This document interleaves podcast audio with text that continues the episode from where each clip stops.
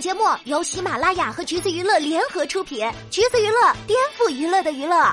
Hello，大家好，欢迎收听橘子新鲜报，我是橘子君钓儿。这娱乐圈过生日啊，总是会闹得沸沸扬扬。前几天杨紫过生日，霸占了几条热搜不说，圈内有人呢也是纷纷给她送上祝福。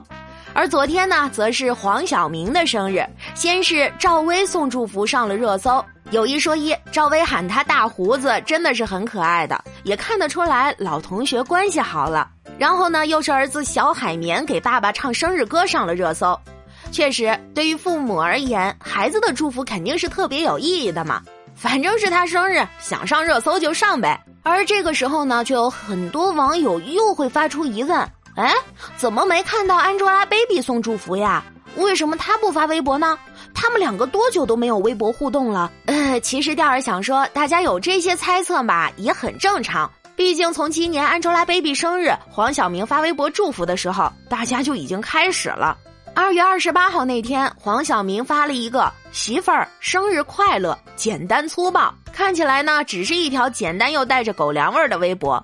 但是呢，巧就巧在 Baby 并没有回复他的祝福。你要说他没上线，好像也说不过去，因为他回复了闺蜜倪妮的祝福，还有杨幂这边他也回复了。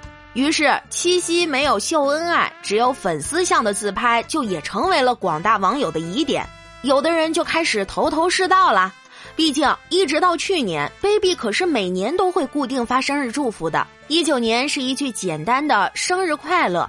一八年生日祝福，黄晓明还在底下腻歪的回复。一七年还晒出了一起过生日的照片，呃，怎么说呢？确实，两人的互动一路看下来，薛微是有点那味儿的。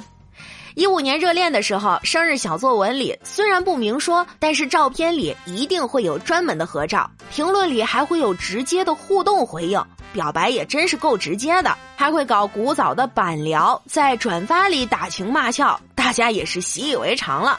还有就是他们当年的那场婚礼，就算宣传的多么盛大，森林童话式风格，半个娱乐圈都来了，主角愿意分享的还是两个幸福的背影。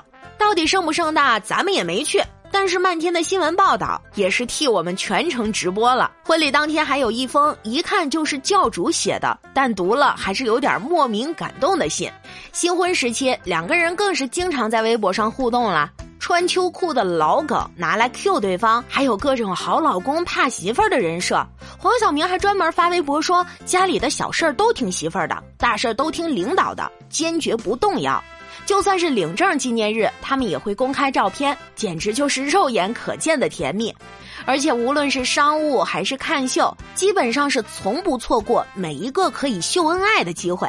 官宣妻子怀孕之后，更是挡不住的幸福感啦！颁奖礼上，两个人也要眉目传情，互动一番。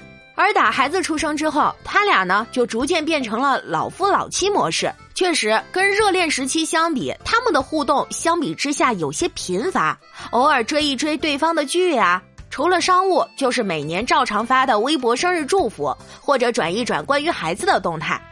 再然后放在社交网络明面上的，就是那一条没有回复的“生日快乐，媳妇儿”。而且今年还是黄晓明第一次专门发微博祝 baby 生日快乐，却惨遭无视。体感上明显是小明哥越来越主动了。不是给人家提裙子，就是在自己的直播间 Q 说有家室，当然也少不了黄磊老师的红烧肉故事。说 Angelababy 很爱吃他做的红烧肉，黄晓明还特意给他发微信问这个红烧肉的做法。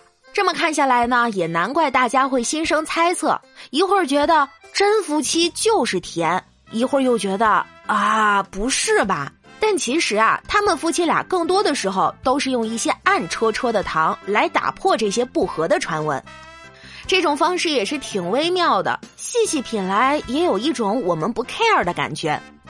不过，无论外界言论如何，黄晓明本人面对婚姻问题的提问，回答的都是很大方的。所有的感情都会变，只有亲情才能走到最后。孩子过生日，夫妻俩也是热热闹闹的给办 party。抗击疫情期间，也是一起捐赠救护车等物资。到底是所有的爱情都会走向亲情，越来越朴素，越来越低调。算了，咱也甭操那么多心了。猜来猜去的，又有谁真能猜到正主心里是怎么想的呢？还是来再学习学习宋茜的发言吧。什么时候发微博、朋友圈、ins 变成了一把尺子，可以衡量道德、衡量人际关系、衡量你的喜怒哀乐、衡量一切你想要衡量的东西了？雕儿真的是无比赞同这句话，因为无论当初爱的有多么的轰轰烈烈，到最后也都会变成两个人一起享受平淡的生活。况且感情这种事儿，本来也不能用微博发的多少来衡量。那要是这么说，第二跟每一个小爱豆的感情可都是相当的深厚呢。而对于这件事儿，各位听众老爷们又是持什么样的看法呢？欢迎在评论区留言，跟我们一起讨论吧。好啦，今天的节目呢就是这样了。如果你想获取更多有趣的娱乐资讯，欢迎搜索关注“橘子娱乐”公众号，时髦有趣不俗套，就在橘子新鲜报。我们下期再见喽。